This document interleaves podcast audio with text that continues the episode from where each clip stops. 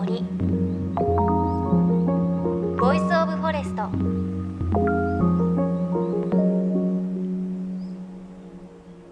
おはようございます。高橋真理恵です。今日はメッセージからご紹介します。ラジオネーム堀さん男性東京都の方です。40代の方。先日茨城の田舎に出張した時のこと。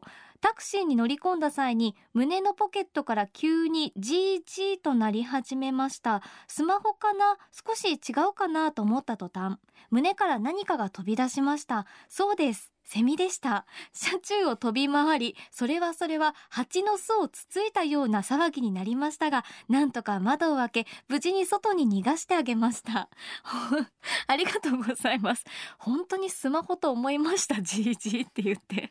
あの多分先々週ぐらいから私がこう夏のセミ事件簿を募集していたので本当に皆さんたくさんセミの事件簿を引き続き送ってくださいましてありがとうございます。大変でしたねタクシーの中中でね。でも本当にちょっとこう季節もね8月後半に入ってきてこうセミの声を聞く機会もちょっとマックスの時よりは減りましたよね。先日私長野県の軽井沢に行ってきたんですけれども軽井沢だいぶ秋になっていました。日中もお日様照ってるんですけど風が冷たかったり夜は気温が10度以下になって初めてこう8月に軽井沢に行って暖房をつけました。セミの声もねあのカナカナカナっていう日暮らしに変わっていてだいぶね秋近づいてきたなという感じがします。さあ JFN38 局を結んでお送りします。命の森ボイスオブフォレスト。さて北海道東部阿寒国立公園にある湖オンネトー湖のキャンプ場で行われたモーラナイフアドベンチャーインジャパン今週はナイフなど最低限の道具でアウトドアで生活をするためのスキルブッシュクラフトのワークショップの模様をお届けしていきます。私もアウトドアのスキルをしっかりと目いっぱい身につけてきました。ということで今日は3つのワークショップの一つブッシュクラフト編です。教えてくださったのはこのために来日したアメリカのブッシュクラフトの達人デイブ・カンターベリーさんです。there's different mentalities with bushcraft and what people think bushcraft really is. And in the beginning, bushcraft was native peoples living off the landscape and making usable objects every day from what was available in nature. ブッシュクラフトにはいろんな意味があっていろんな言い方をする人がいるんですけどももともとブッシュクラフトというのは大昔あのその土地に普通に家もない状態で人々が住んでいた時に えー、そこにあるものを使って日々の生活の道具を作りそしてサバイバルしてた状態のことがブッシュクラフトの始まりだと思われています。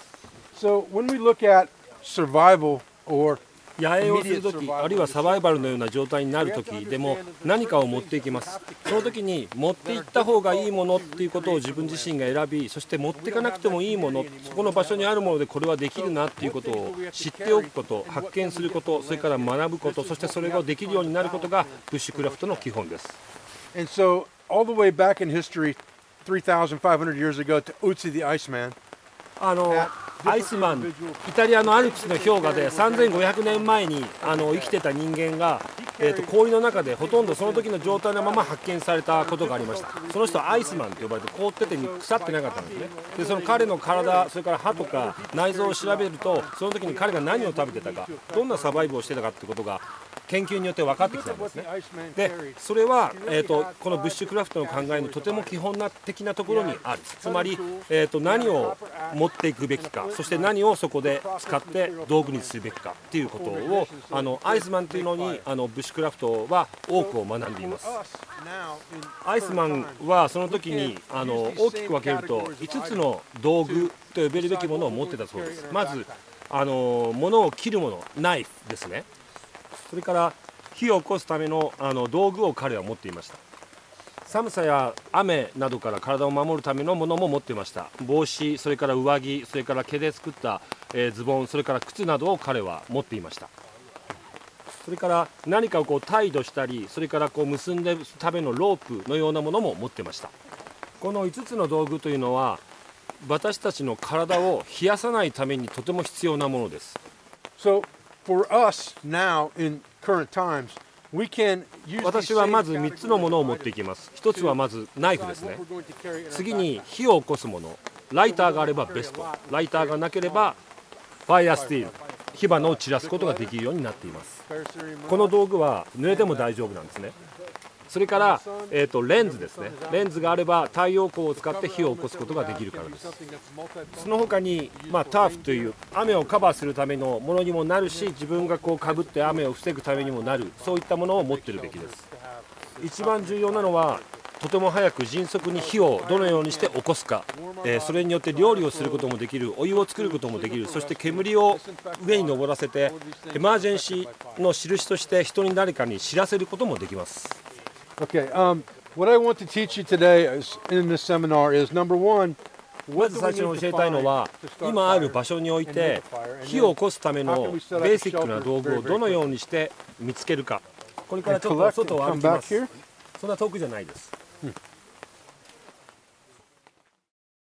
あのこの日結構雨が降っていて今こうインタビューを聞いてもポツポツポツって音が聞こえたと思うんですがそのね雰囲気もまたよくってこの後森の中歩いていくんですがすごいサバイバル感がありました。でお話にありましたがブッシュクラフトブッシュは森や茂みクラフトは作るということで自然の中にあるもので工夫をして生きるために必要なものを手に入れるということなんですよね。でこのデイブさん自然の中で生き抜く基礎的なスキルを教えるスクールをアメリカで主催しています。ディスカバリーチャンネルで自分の番組を持っていたこともあるということなんですね。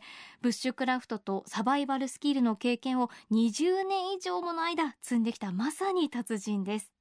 さあそんなデイブさんの後をついて私たち参加者はキャンプ場に面した森の中へと入っていきました。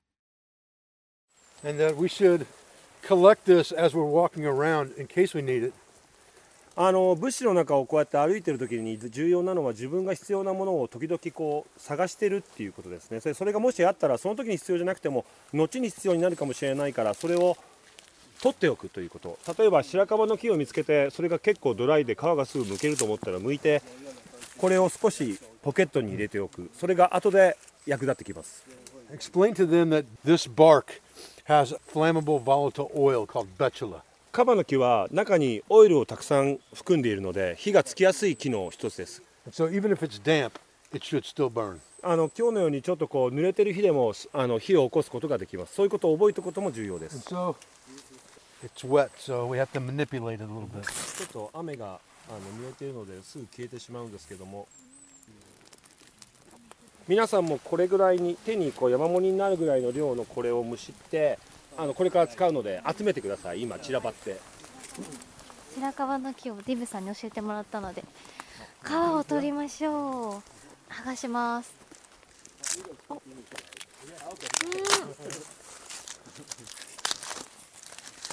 ん。ムキムキします。あ本当だ。今日雨降ってるんですけど。こうカサカサになってるから剥けますねあこれならさっきディブさんが言ったみたいにこれを火種につけられるかも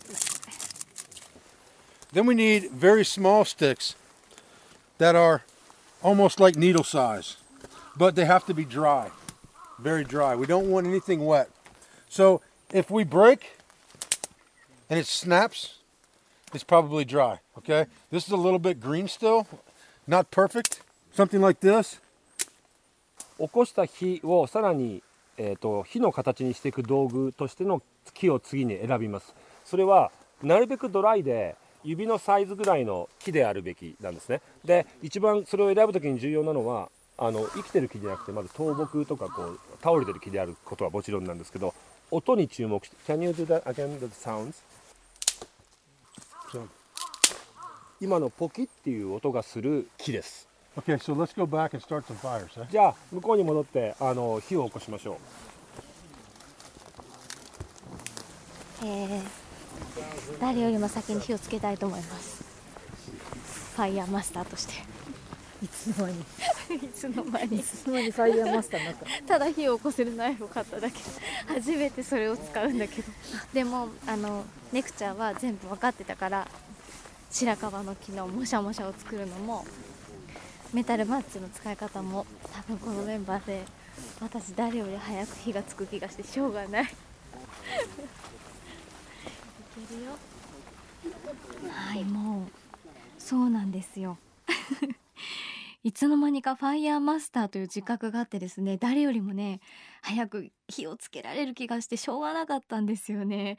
でこの日あいにくの雨の中での火起こしということでその雨の中でもこう森を歩いていると倒木があってその白樺の倒木からも皮をゲットするんですけどちょっとこういい感じの乾いている皮を選ぶとかねすごいねこう体験したことないサバイバル感があってすごく面白かったんですよね。さあたくさん皮を集めました。いよいよ火起こしマスター私高橋がですねその実力をですね発揮する時が来ました。えっ、と持ってきたものをまず取り出してください.ちっちゃいくおがくずを作りますよいし She has too much big pieces. ちょっと大きすぎますね And it's too crispy. ょもっとちっちゃくおがくずを Hang on a minute. そう今日雨だからねあでもすごいだい.ぶ燃えそうなワシャワシャができまし Try た now. オッケーあもうちょっとすぐ。Ah, good. ナイフを靴に固定してメタルマッチを引きます。よっ。よっ。よっ。Okay, wait.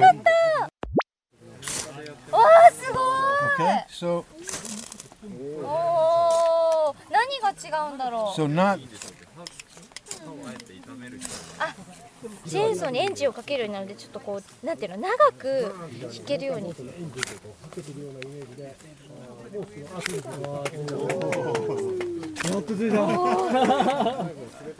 めっちゃ難しい。チェーンソーを弾くように。火種は出るんですけど映んないですね。no, no, no. No, ちょっと違いますね。You're, you're pushing too hard. そんなに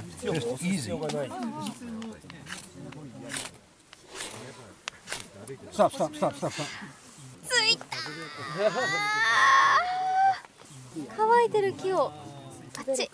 おおついたついたついた何て宣言したっけ？私が一番最初につく。一番最後についた Everybody already have? 消された消える時はあっという間です。今火ついたんですけどちょっとあっという間に消されました。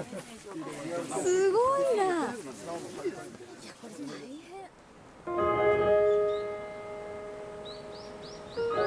変。命の森。ボイスオブフォレスト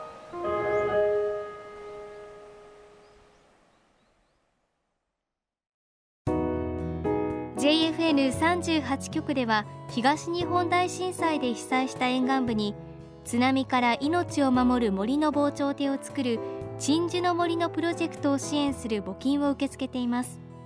この命を守る森づくりに取り組んでいる AIG 損保は中小企業を災害や事故から守る損害保険のラインナップビジネスガードを法人会会員企業の皆様に提供しています。AIG 損保ではビジネスガード新規契約1件につき1本のどんぐりの苗木を植樹する命を守る森づくりを通じ被災地の復興全国の防災減災に取り組んでいます。詳しくは番組ウェブサイトをご覧ください。命の森ボイスオブフォレスト。北海道東部阿寒国立公園にある湖オンネトー湖のキャンプ場で行われたモーラナイフアドベンチャーインジャパン。そのワークショップの模様をお届けしました。いやー誰よりも早く火がつくと思ったんですけど周りを見渡したら本当に一番最後だったんですよね。あの今の聞いてねいただくとそんなどのくらいの時間かなっていう感じなんですけれど火つけるのに15分から20分くらいかかって もうやっぱりね難しかったですね。もうまだまだ勉強が必要だなという感じがしましたが。この後さらにデイブさんの指導によるロープとタープ。大きなシートを使った雨よけシェルターの作り方を学びました。でこの時ロープは結ぶと絶対こう引っ張ってもほどけないのにほどくのは簡単そんな方法があったりとか素早くこう雨よけを作ってすぐに片付けを移動できるようにということでいろんな方法をね教えてもらったんです。多分すごい技だったんですがその時ねすごく覚えたんですけど今はねもう忘れちゃったんですよね。なので大切なのは多分いかにこう普段の生活に落とし込むことか っていうことを学んだのでちょっともう一回ねデーブさんにお聞きしないといけないなという感じがします。さあそして番組ではあなたの身近な森についてメッセージお待ちしています。メッセージは番組ウェブサイトからお寄せください。来週もモーラナイフアドベンチャーインジャパンの模様をお届けしていきます。命の森ボイスオブフォレスト。お相手は高橋真理恵でした。この番組は AIG 損保の協力でお送りしました。の森ボイスオブフォレスト。